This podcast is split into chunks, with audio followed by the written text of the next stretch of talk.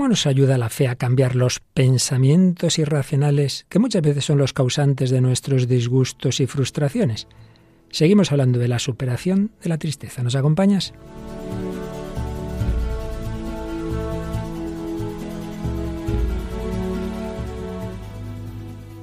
El hombre de hoy y Dios, con el padre Luis Fernando de Prada.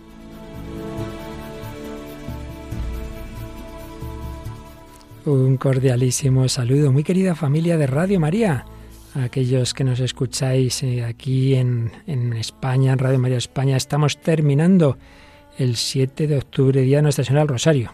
Digo eso porque este programa luego se emite en otras naciones hermanas pero aquí terminamos un día muy intenso, un día en el que hemos rezado ese rosario mundial, ni más ni menos que desde Ruanda, desde Quibejo, un día en el que estamos en plena maratón. Aquí la coordinadora de la maratón me acompaña. Paloma Niño, ¿qué tal? ¿Qué tal va este día? ¿Qué tal va esta semana? Pues un saludo para Luis Fernando y otro a los oyentes. Pues nada, muy bien, ¿no? Porque estas campañas misioneras, bueno, siempre son intensas, pero, pero también con muchas alegrías por la generosidad de todos los oyentes y por todos esos bonitos proyectos que se van a poder llevar a cabo. No hemos hecho nada más que empezar, así que por favor, mañana al que todavía no haya puesto su granito de arena, por supuesto, de oraciones, y aquel que bien a bien pueda ese donativo, aunque sea pequeñito, no importa, para que en tantas naciones del mundo se extienda la buena noticia, la esperanza, la alegría de la que llevamos hablando ya tantos programas del hombre de hoy y Dios.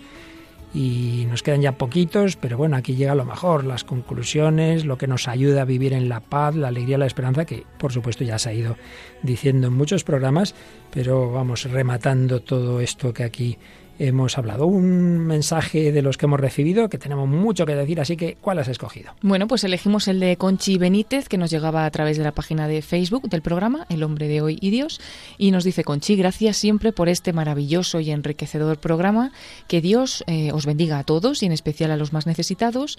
Me uno y estoy totalmente de acuerdo al testimonio de la mencionada Laura, pues en estos momentos no me encuentro capacitada para explicar detalladamente mis palabras, pero no pierdo la esperanza de tener la misericordia de nuestro Señor. Claro que sí. Laura es una buscadora y hoy oiremos la tercera y última parte que hemos seleccionado de su testimonio y todo el que busca encuentra antes o después de una manera o de otra. Así que con mucha confianza, Conchi, muchas gracias.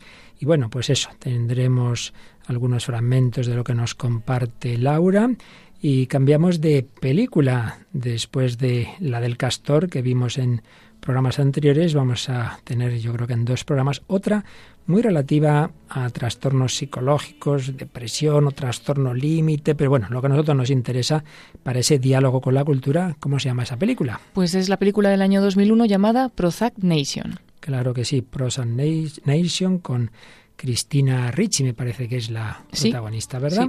Muy interesante, aunque como todas, que siempre que vemos una película no quiere decir que la recomendemos sin más y la vea toda la familia, no, no, por desgracia muchas veces no puede ser así, pero, pero tiene, tiene enjundia para que aquí hablemos de ella. Tampoco recomendamos especialmente un grupo de música que a veces ha tenido canciones irreverentes, pero que también tiene su trasfondo. Paloma, ¿cuál tenemos ahí? Pues la banda de rock eh, Hombres G y vamos a escuchar Si no te tengo a ti. Si no te tengo a ti, pero bueno, no se preocupe nadie que terminaremos con una canción del padre Gonzalo Mazarrasa, aunque cantada por Ana Moya y Alfonso, muy bonita. Venid a mí. Bueno, pues con todo esto y por supuesto el tema de fondo que ya sabéis que últimamente está siendo como muchas veces nuestros disgustos, nuestras frustraciones, incluso depresiones no biológicas, la depresión mayor, endógena, que eso necesita un tratamiento psiquiátrico médico, pero hay otro tipo de depresión más suave, que también se puede mezclar con la otra, claro, que viene de enfocar mal las cosas. Hemos visto en programas anteriores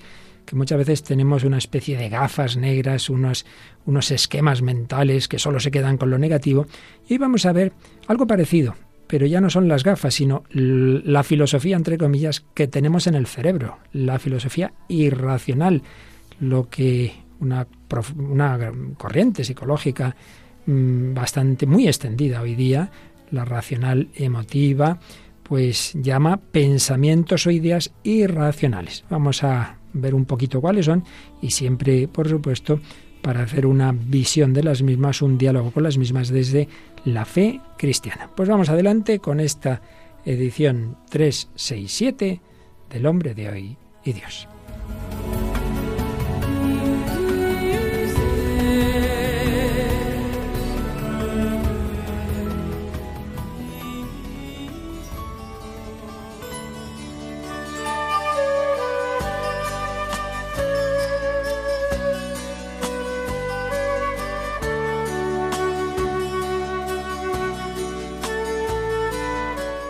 Bueno, pues estábamos viendo que muchas veces nuestras tristezas o incluso depresiones no son por una causa orgánica, biológica, sino que pueden ser porque en nuestra cabeza hay maneras de afrontar, de juzgar la realidad que nos llevan a planteamientos muy negativos. Y veíamos que el cambiar esa manera de ver los hechos ayuda mucho. Y esto es tarea psicológica, pero muchas veces es también tarea espiritual y a fin de cuentas, como tantas veces hemos recordado, es lo que hace nuestro Señor Jesucristo con sus apóstoles. Cuando Pedro le dice, no, no puede ser eso de que vayas tú a la pasión o a la cruz, pues el Señor le corrige y dice, no piensas como Dios, sino como los hombres, le cambia, le intenta cambiar esa manera de pensar y por supuesto lo hace con los discípulos de Emaús. Están hechos polvo porque en su filosofía o teología casera no entraba que el Mesías muriera en la cruz. Había muerto. Eso era así. Eso no, no, Jesús no lo cambiaba. Es verdad que ha muerto, pero no era necesario que el Mesías padeciera eso para entrar en su gloria. El Señor les cambia esa manera de juzgar. Pues bien, hay una corriente, ya digo, muy extendida de psicología que ha analizado qué filosofía casera tenemos muchas veces en nuestra cabeza que hace que los acontecimientos externos nos puedan hacer mucho daño que puedan llevarnos mm, a un sentimiento de pérdida, lo cual pues genera depresión, de amenaza, lo cual genera ansiedad, de injusticia, lo cual genera la ira. Y analizando esos pensamientos eh, automáticos tantas veces, confrontándolos con la realidad, intentando ser más racionales, pues es verdad que con la ayuda de un profesional, de un psicólogo, simplemente de un buen amigo o de un acompañante o director espiritual, si la cosa no es especialmente grave ni no hay traumas demasiado hondos, pues ese diálogo puede ayudar mucho. Nosotros obviamente aquí simplemente una visión rápida por encima, pero bueno, que al menos sirva para pensar en estas cosas y hacer ese diálogo con la cultura, con la ciencia y particularmente en todo lo que estamos viendo últimamente con la psicología.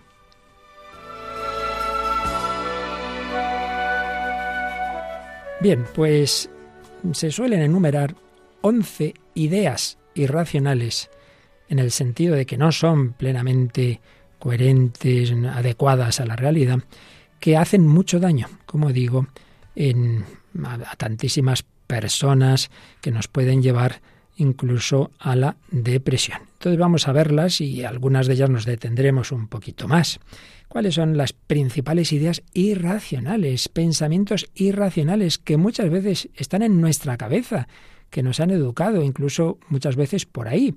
Pues las podemos sintetizar así, con la ayuda de esta obra que hemos usado los últimos días para salir del laberinto de Ramiro J. Álvarez. Necesitamos la aprobación de todo el mundo. Tenemos que demostrar que entendemos de todo. Existen personas malas que merecen un escarmiento. Es terrible que las cosas no salgan como quisiéramos.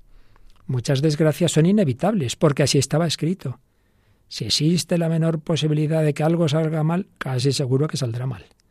Es mejor escurrir el bulto que enfrentarse a las responsabilidades.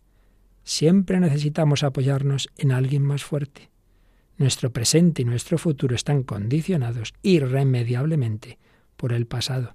Tenemos que estar muy preocupados por los problemas de los demás Solo existe una forma adecuada de resolver cada problema. Bueno, pues una forma de sintetizar estas ideas, pero vamos a fijarnos en una primera mm, dicha de otra forma, como la, la acabamos de enunciar, que me parece muy importante.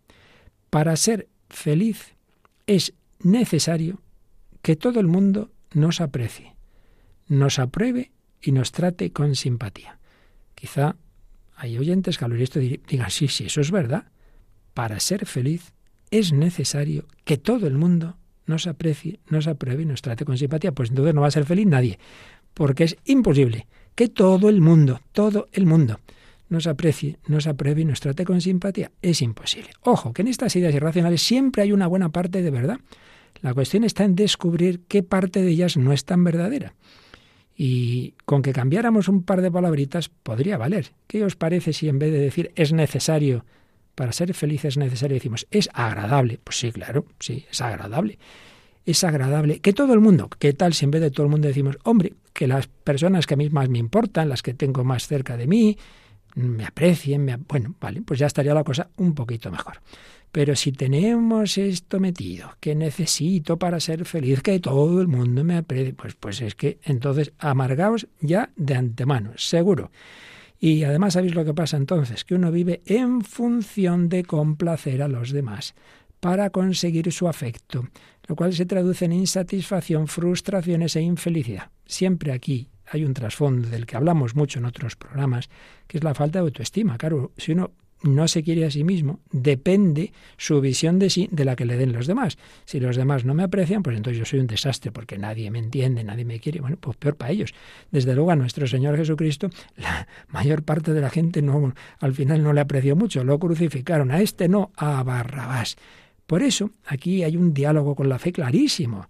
Si uno tiene esa visión de que lo que me importa es cómo me ve Dios, esa frase que que decía una mística francesa, mi público es Dios. Yo no actúo aquí de cara a la galería, que me aplaudan aquí en la pasarela, no hombre, no. Yo actúo de cara a Dios, sonríe, Dios te ama, que el otro no, pues peor para ella, digo, así lo digo irónicamente.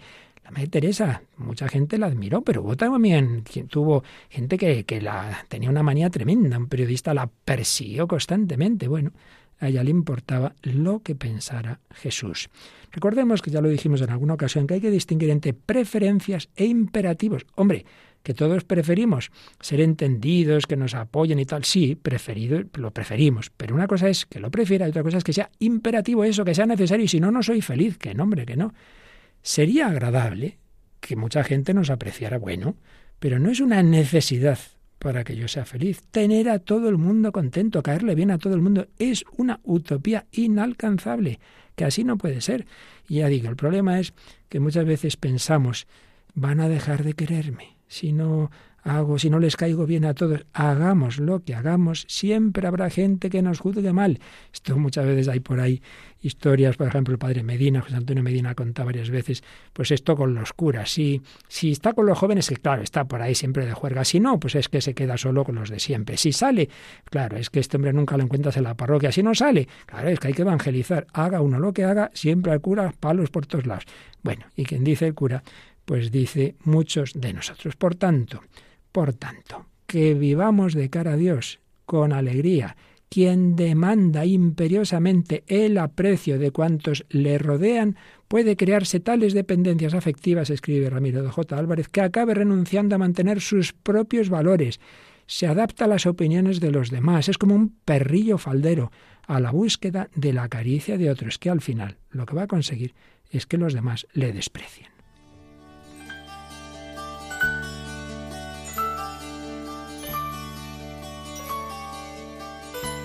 Bueno, pues esta es la primera idea racional que hay que descubrir si la tenemos en nuestra cabeza, discutirla racionalmente, humanamente, lo hace un psicólogo y nosotros añadimos esa perspectiva sobrenatural. Una segunda, tenemos que demostrar que entendemos de todo, que somos competentes en todo para considerarnos valiosos.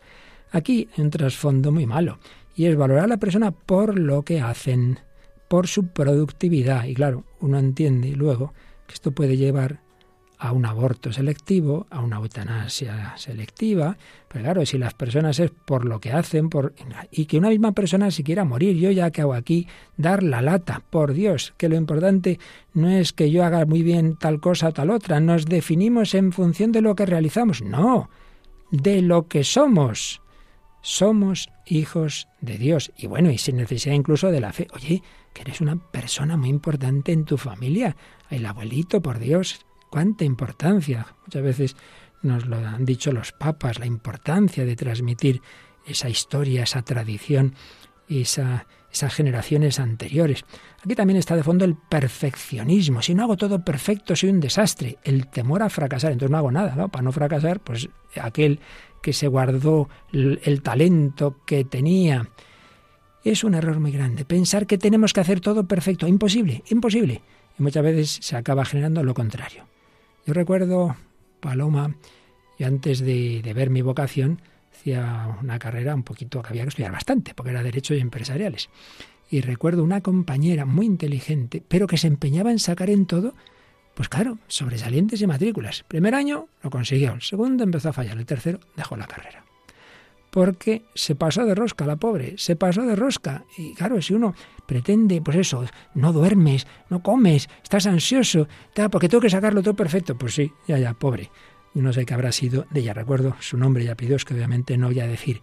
Por eso, seamos humildes, reconozcamos nuestros límites, que somos imperfectos, y dicho en cristiano, que somos pecadores, pero Cristo no ha venido por los justos, sino a por los pecadores. No solo hay que tener misericordia del prójimo, hay que tenerla de uno mismo. No nos desesperemos, no nos culpabilicemos una y otra vez aquello que hice, aquello que hice, que está perdonado, que Dios perdona y olvida, por favor. Y asumamos la fragilidad. Tú sabes, Paloma, habrás estado en ordenaciones sacerdotales, ¿verdad? Sí, sí. Tú sabes que hay un momento en que se va llamando a los candidatos, entonces pregunta al obispo, ¿sabes si son, dignos, ¿Verdad? Bueno, pues hay una respuesta ahora un poquito larga, pero antes, en el rito anterior, había una respuesta en que se respondía, en cuanto la humana fragilidad lo permite, son dignos. Sí, sí, en cuanto la humana fragilidad lo permite, desde luego, porque por mucho que uno sea más o menos, esté más o menos preparado, siempre la humana fragilidad es mucho mayor que, que, lo que significa el sacerdocio. Entonces, esto hay que asumirlo en todo. Yo me acuerdo que eso lo comenté cuando yo trabajaba, cuando colaboraba en una universidad y alguna reunión lo decía y algún vicerrector se quedó con aquello, ¿verdad? ¿Qué tal va esto? dice, hombre, en cuanto la humana fragilidad lo permite, pues ahí va, ¿no? Seamos humildes, reconozcamos nuestra debilidad y no nos olvidemos, de nuevo aquí miramos hacia arriba, hacia el Evangelio, cuando los apóstoles vienen muy contentos de una misión que habían hecho, todavía en vida terrena de Jesús, y que se había convertido mucha gente, expulsado demonios, ¿qué les dice Jesús? No estéis contentos porque se os someten los demonios, sino porque vuestros nombres están escritos en el cielo. O sea, tú no estés contento si las cosas te salen bien. Entonces, cuando te salgan mal, te deprimes. Ese sacerdote hoy aquí no ha venido nadie a la reunión, no se convierte la gente, me deprimo. No, no estés contento por eso, sino porque tu nombre está escrito en el cielo. Es decir, porque Dios te quiere, porque tu nombre está en el corazón de Dios. No nos definamos por lo que hacemos, no pretendamos que todo lo que hagamos sea perfecto. Hacerse como niños, Santa Teresita del Niño Jesús, infancia espiritual. Dios me quiere, como un papá, como una mamá que me abraza, soy feliz. Bueno, pues lo dejamos ahí, pero para que veamos cómo todas estas, hemos mencionado solo dos, de, de once al menos, ideas irracionales, como si se analizan a fondo desde la fe, nos damos cuenta de que tenemos muchos más motivos para ser felices que los que nos llevan estas ideas a la tristeza.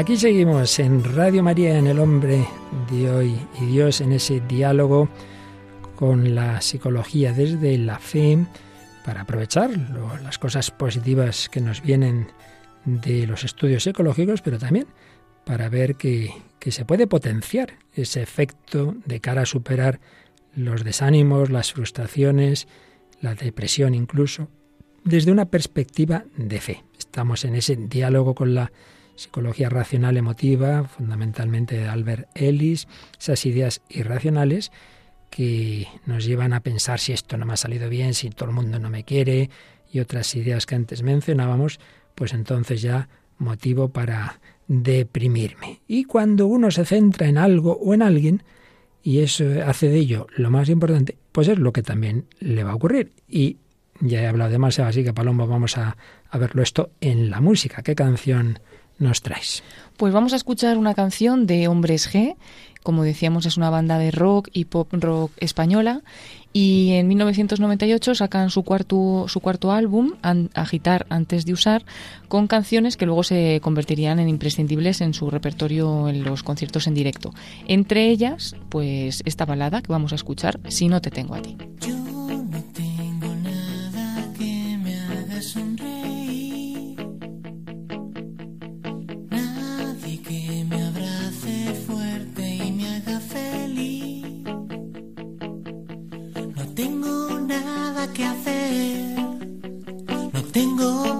Que vivir.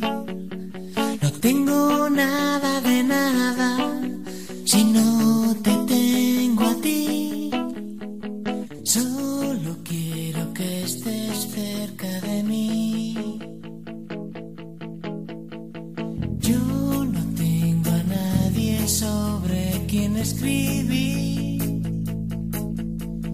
Nadie que se enfade con quien discutir. No tengo a nadie con quien intentar sobrevivir. No tengo con quien bailar descalzos por Madrid. Si yo no te tengo a ti,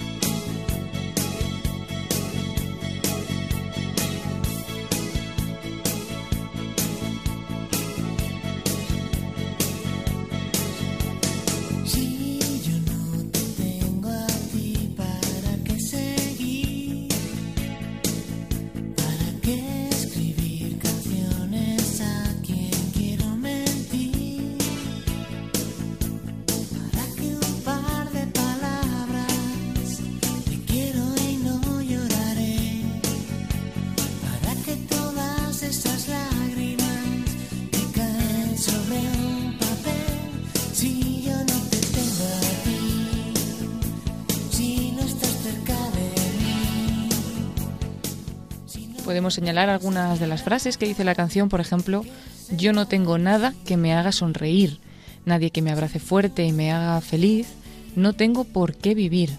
Si yo no te tengo a ti, si no estás cerca de mí, ¿para qué quiero vivir? ¿Para qué seguir?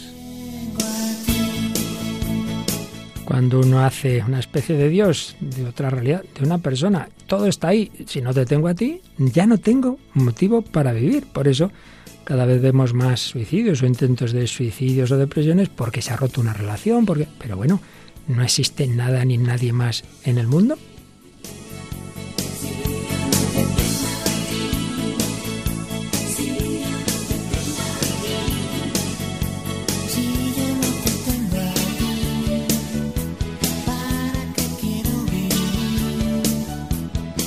¿Para qué quiero vivir si no te tengo a ti?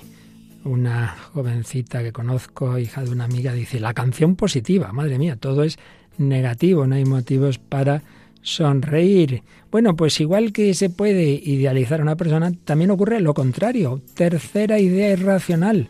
Algunas personas son malas en sí mismas y merecen un escarmiento. Muchas veces pues hacemos eso, esa diferenciación entre buenos y malos, que por supuesto, esto no estamos hablando del relativismo, ya sabemos que hay cosas buenas y cosas malas, pero cuidado con etiquetar y sobre todo de una manera que ya esto no cambia, aquello de cuando Jesús va a cenar a casa de aquel fariseo y el fariseo interiormente está pensando cuando entra aquella mujer, si este fuera profeta, sabría qué clase de mujer es esta que le está tocando, una pecadora, ya está, ya estaba juzgada, ya no podía cambiar. Y recordemos también la parábola del trigo y la cizaña. No, no, nada de quitar la cizaña. Aquí ya hemos separado los buenos, los malos, eliminamos a los malos, Dios mío, que les caiga un rayo, como pedían Santiago y Juan en aquella aldea de Samaria que no abrió sus puertas a Jesús.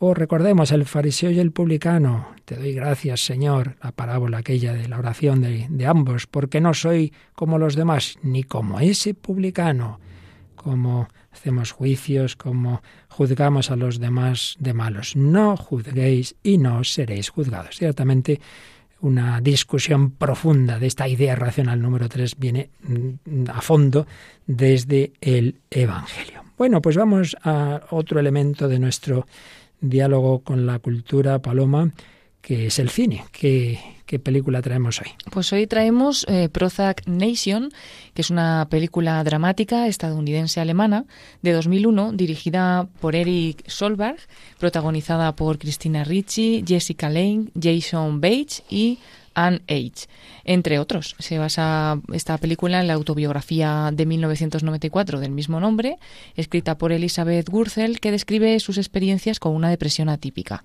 El título pues hace referencia a Prozac, el nombre de un antidepresivo que le recetaron justo cuando irrumpió en el mercado este nuevo antidepresivo y muy poco tiempo después del suicidio de Kurt Cobain. La trama de la película es que Elizabeth, eh, llamada Lizzie Gurzel, es una joven de 19 años aceptada en Harvard con una beca en periodismo. Ella ha sido criada por su madre, divorciada, desde que tenía dos años, y no ha visto a su padre en los últimos cuatro a pesar de la falta de interés de su padre por, por la niña, Lizzie siempre lo ha extrañado y todavía lo extraña es un factor que contribuye a su depresión. A través de una serie de flashbacks está claro que hubo una ruptura total entre los padres, entre la comunicación de ellos y pronto se refleja también en la relación de Lizzie con su madre. Me parece especialmente interesante, primero, porque es autobiográfica, murió hace poco la autora del libro que ha sido llevado al cine, que fue llevado al cine en esta película, porque describe bien una situación psicológica, mm, quizá más que depresión sería un trastorno límite, pero bueno, tampoco eso nos interesa mucho. Lo importante, en primer lugar, es cómo los trastornos familiares acaban generando pues estas situaciones, este daño tan grande a los hijos. Y yo creo que eso lo vamos a, a ver, bueno, se ve en toda la película, pero por ejemplo en este corte hay un momento dado que la, la chica eh, ha sido su cumpleaños y al día siguiente recibe una llamada de su padre y la madre se da cuenta. Escuchamos. ¿Con quién estás hablando? Con nadie. ¿Quién es? Mamá, no es. No la escuches. Por favor, mamá. Míralos a los dos. Si se te cae la baba con él. Mamá. ¿Lo ves? ¿Ves Papá. por qué no te llamo? ¿Dónde estaba cuando eras pequeña? ¿Dónde? ¡Basta! ¡Ya basta!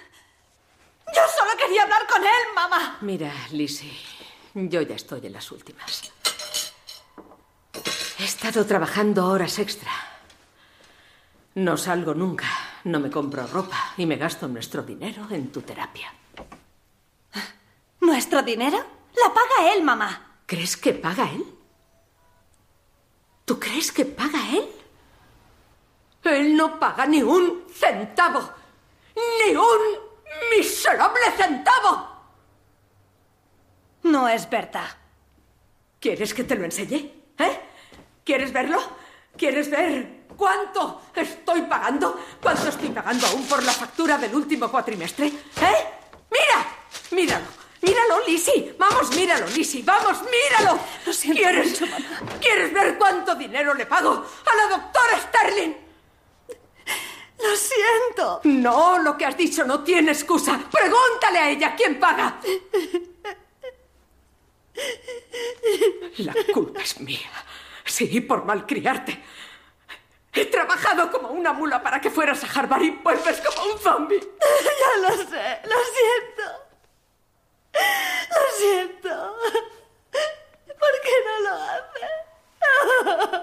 ¿Por qué no lo hace? Vamos, ya está. Tranquila, cariño, ya está. ¡Me odio! No. Odio las cosas que Lizzie, hago. no pasa nada, no pasa nada. Me odio, me odio. Es horrible, mamá. Es horrible. Hago daño a la gente que me quiere. Pero es que cuando me llama...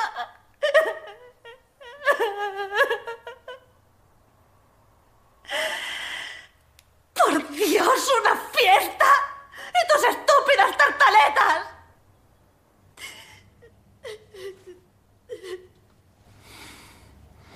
¿Por qué me haces esto?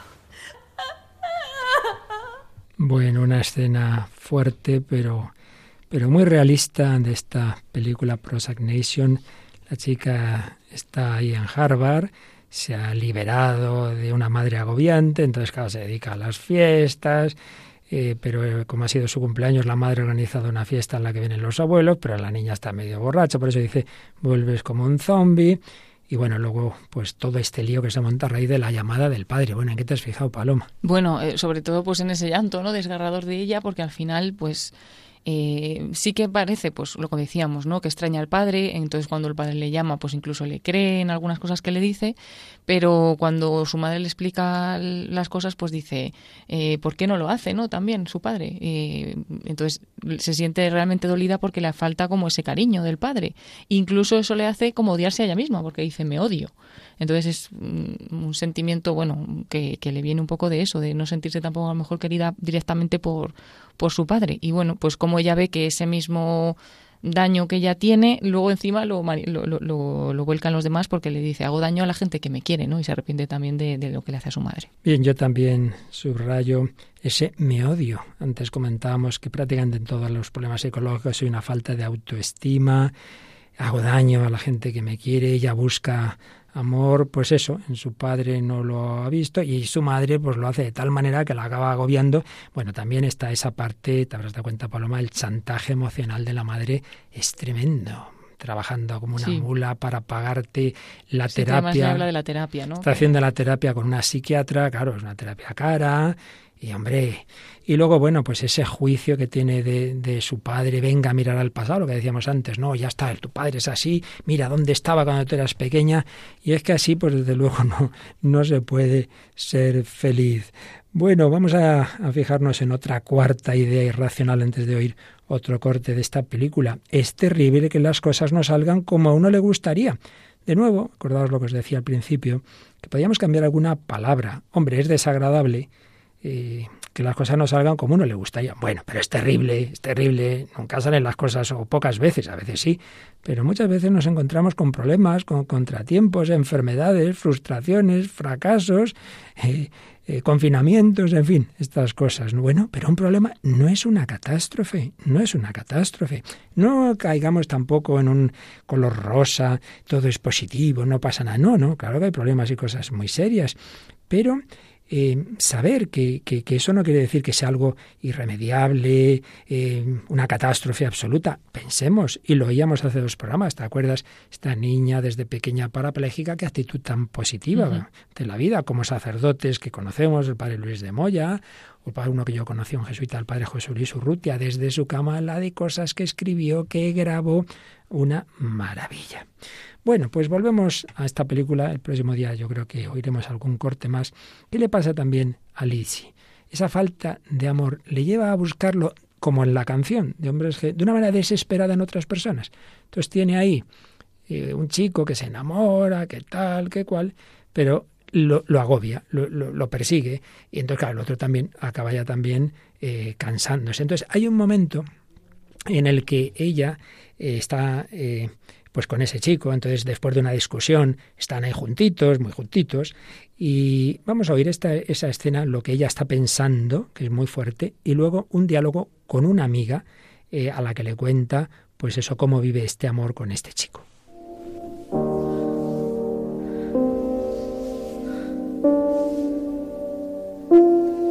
Ahora entiendo por qué a veces las personas quieren matar a sus parejas.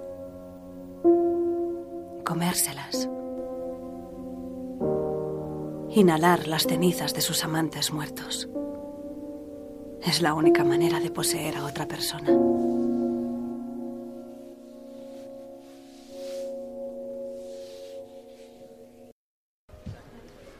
Me pregunto si por las noches en la cama despierto me echa de menos como yo a él.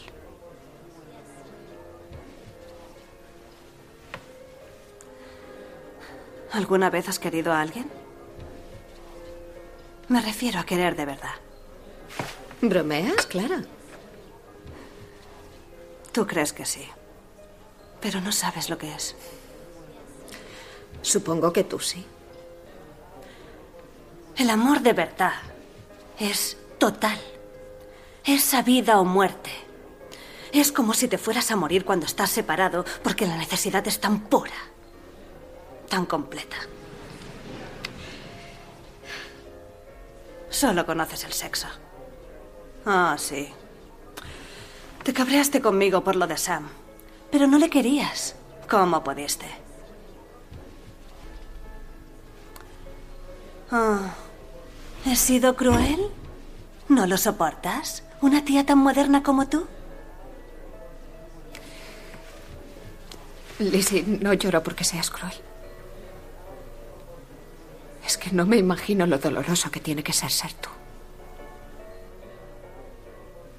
Bueno, pues otro, un, dos, un par de cortes unidos de esta película Prosagnation, se te estaba poniendo una cara Paloma, bueno, este diálogo con su mejor amiga, tú fíjate las cosas que le suelta y la pobre mía ya dice, qué horror, qué amiga más hecha polvo que tengo. Ya, ya, de hecho, pues incluso le dice, no, no llores, o, no, o sea, no se está preocupando lo más mínimo Lizzie cree que la otra llora porque la está atacando. Eso, no, y es justo dice, no, si es que la pena, lo que me está dando pena es que tú estés así, ¿no?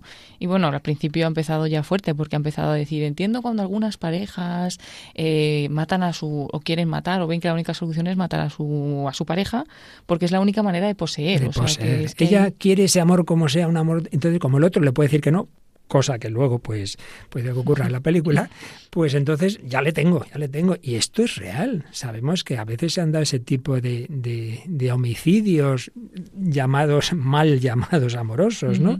Poseer a la otra persona. Y luego esa obsesión me estará echando de menos.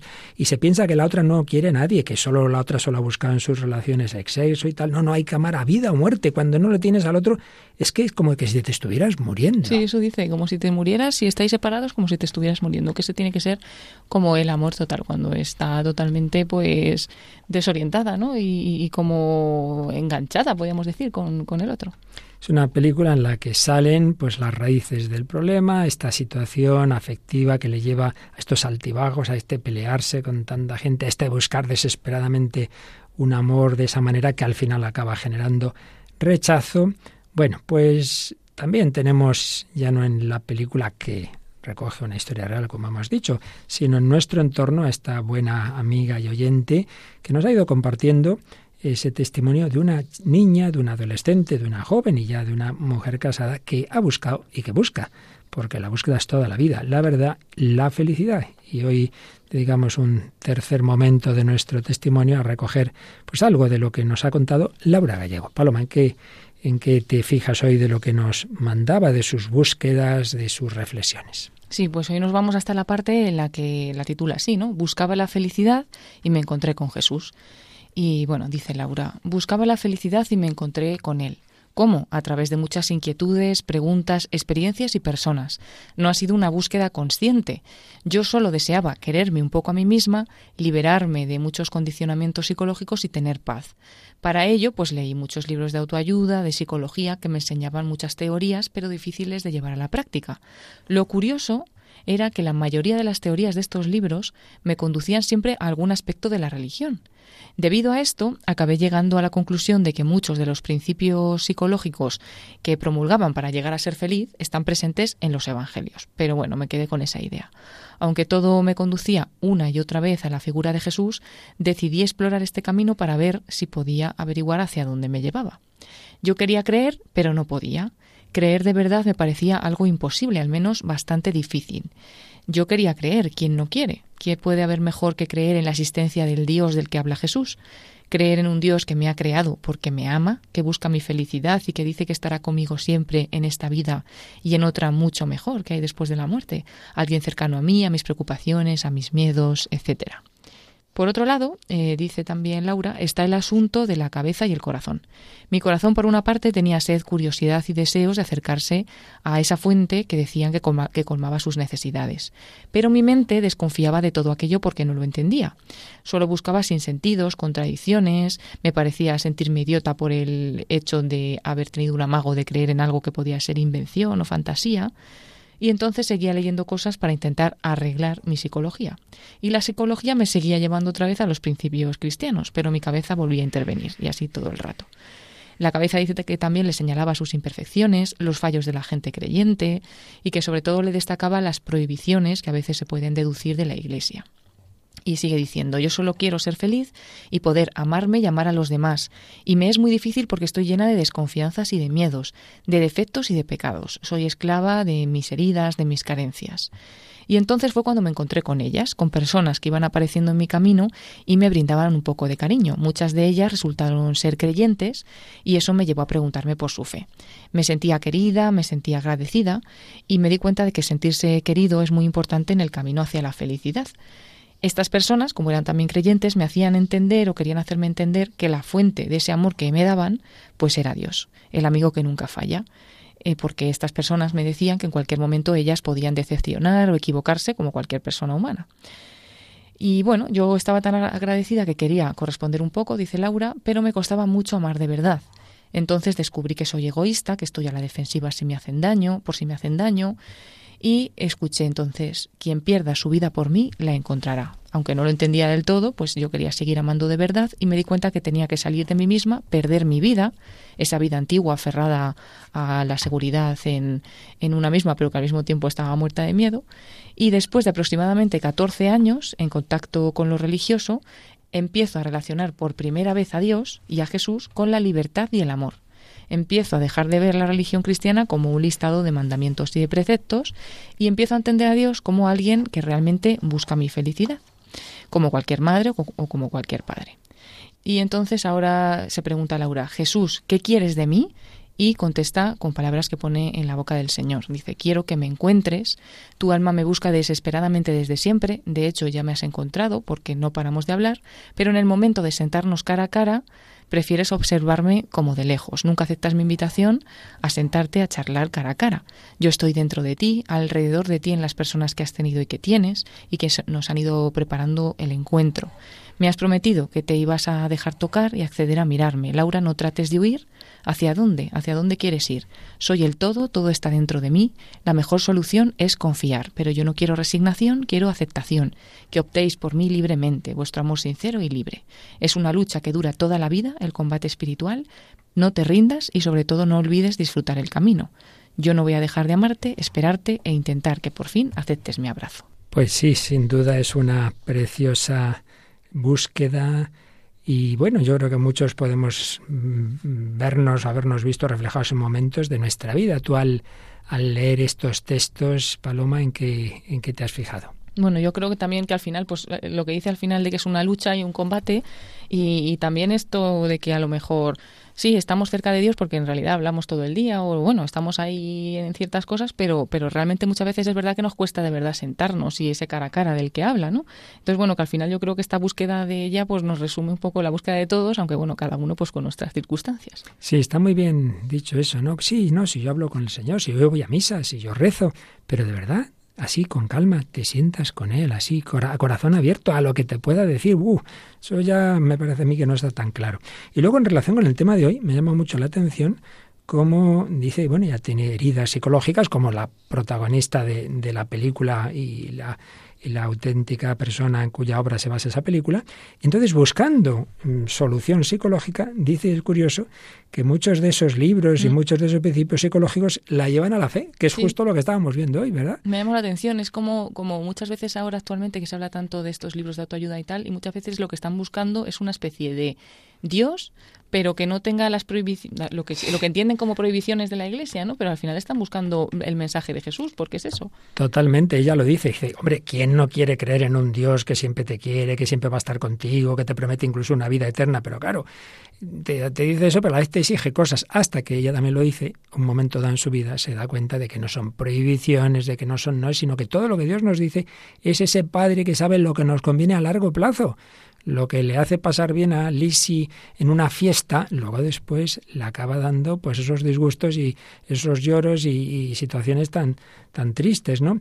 No, no. El Señor siempre busca nuestra felicidad. También está ese tema de la cabeza y el corazón. El corazón la lleva el Señor, pero la cabeza le dice, no, no, y como tenemos tan metidas las críticas de, de, estos últimos siglos contra la fe, contra la religión, nos parece irracional, nos parece que la ciencia está contra la fe. Esto le ha pasado con versos que en su corazón han sentido a Dios, pero decían, ¿y esto, esto cómo encaja en mi sistema filosófico, científico? ¿no? Y claro, nosotros sabemos que sí que encaja, hay que estudiar, hay que ver que razón y fe no son contrarias sino todo, todo lo contrario. Luego una cosa que hemos comentado durante estos años, porque ya son años de comentar testimonios, cómo también han influido en conocer personas, ¿verdad? Sí, y ella lo dice muy bien. Aparecieron bastantes personas y lo primero que de lo que se queda de ellas es que se le quieren, o sea, se, sintió querida por ellas y ya una vez que pasa esa frontera, digamos, se siente querida, pues descubre que bueno que estas personas son creyentes y que la fuente del amor pues es otra, ¿no?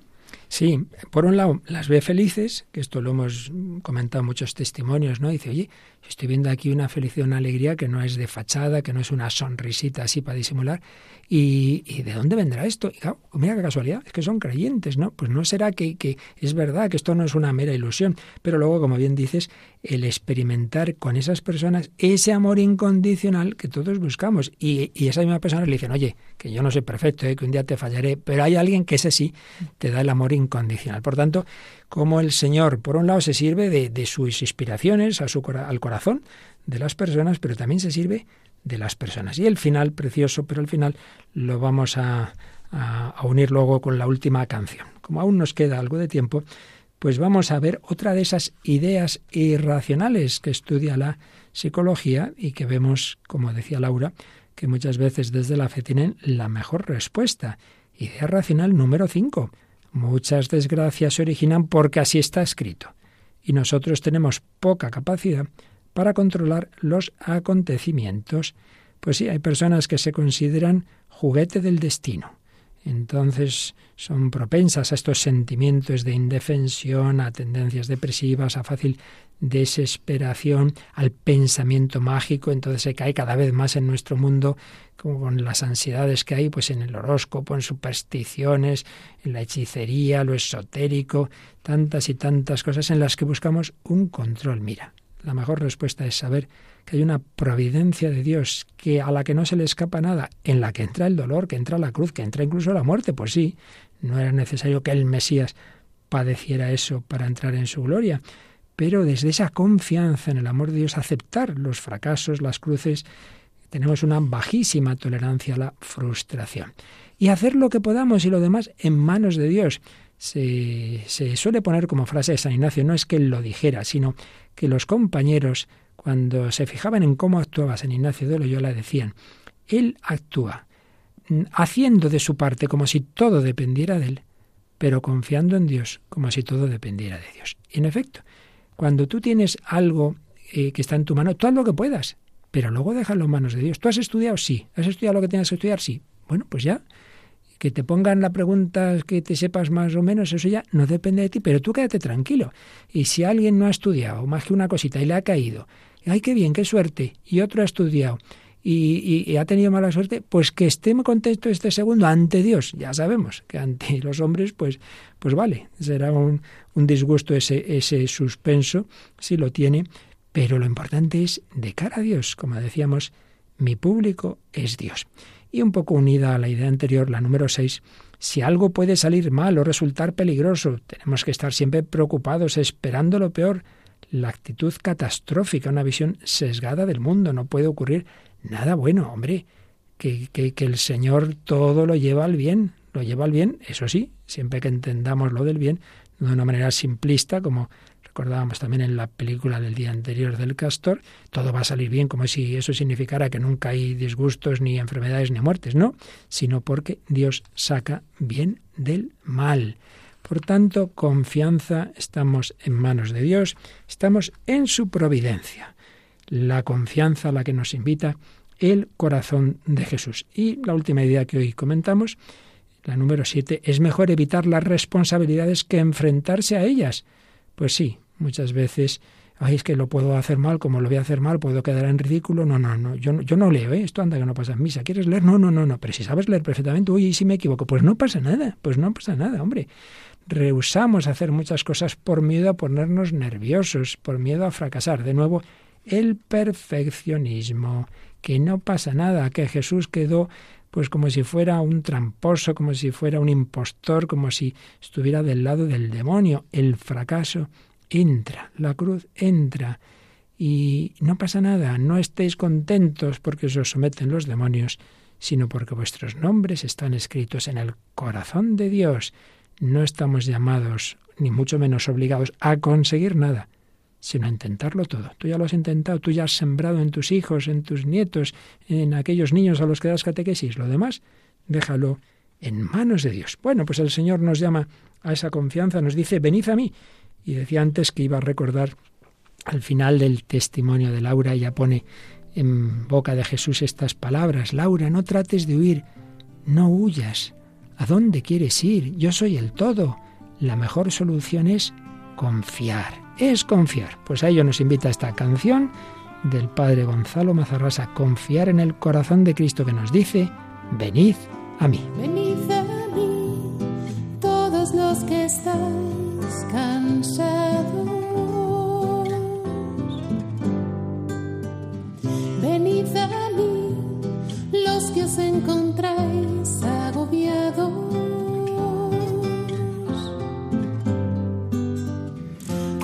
Os que yo os. Si tenéis sed, bebed agua de mi costado. Cargad con mi yugo y aprender que soy manso. De corazón y humilde en la cruz clavado. Porque mi yugo es blando, porque mi yugo es blando. Cargad con él y encontraréis vuestro descanso. Miradme bien, contemplad al que atravesaron.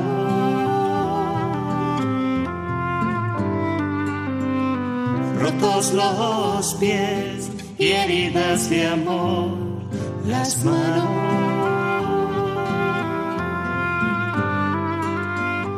Os llevo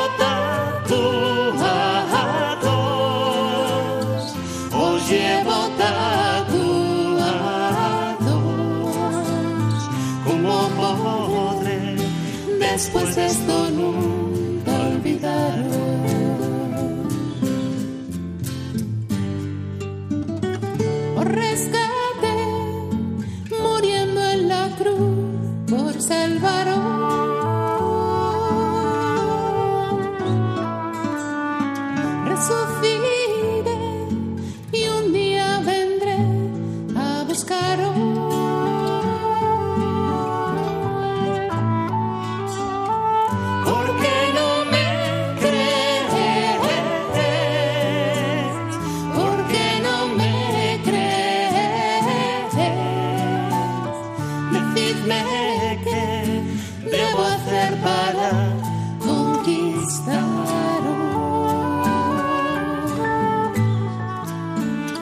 Soy vuestro rey y viví como uno de tantos.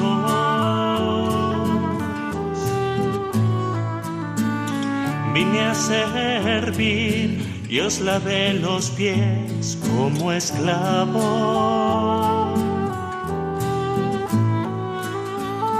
Nada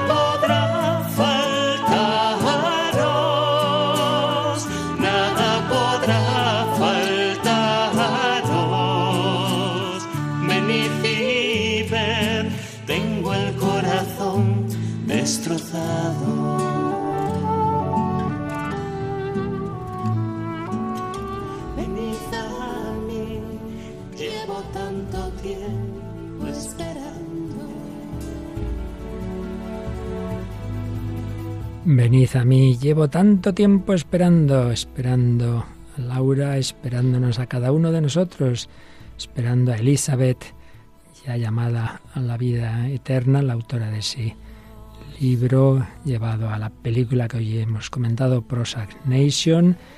También hemos comentado esa canción, Si no te tengo a ti, hombre, es que, que contraste con esta otra, centrar todo en esa persona humana, cuando es Jesucristo, el Hijo de Dios, el único que nos puede garantizar ese amor absoluto, infinito, eterno, incondicional. Venid a mí, venid a mí. Bueno, pues para que este mensaje llegue al mundo entero, recordamos que estamos en la maratón. Mañana, a partir de las 8 de la mañana, tenemos programas especiales. Todo el que quiera y pueda poner su granito de arena, por supuesto, la oración, el ofrecimiento de la vida, pero quien también pueda poner, aunque sea un céntimo, para que llegue el mensaje, la buena noticia a esos países por los que estamos haciendo la campaña, Paloma. Sí, tanto República Centroafricana como Guinea Conakry y Tanzania en África y bueno, ya sí podremos quizá Cabo Verde y Mozambique y luego Portugal, nuestro país vecino y bueno, pues tan cerquita que también podamos ayudarles. Claro que sí, para que siga extendiéndose el manto radiofónico,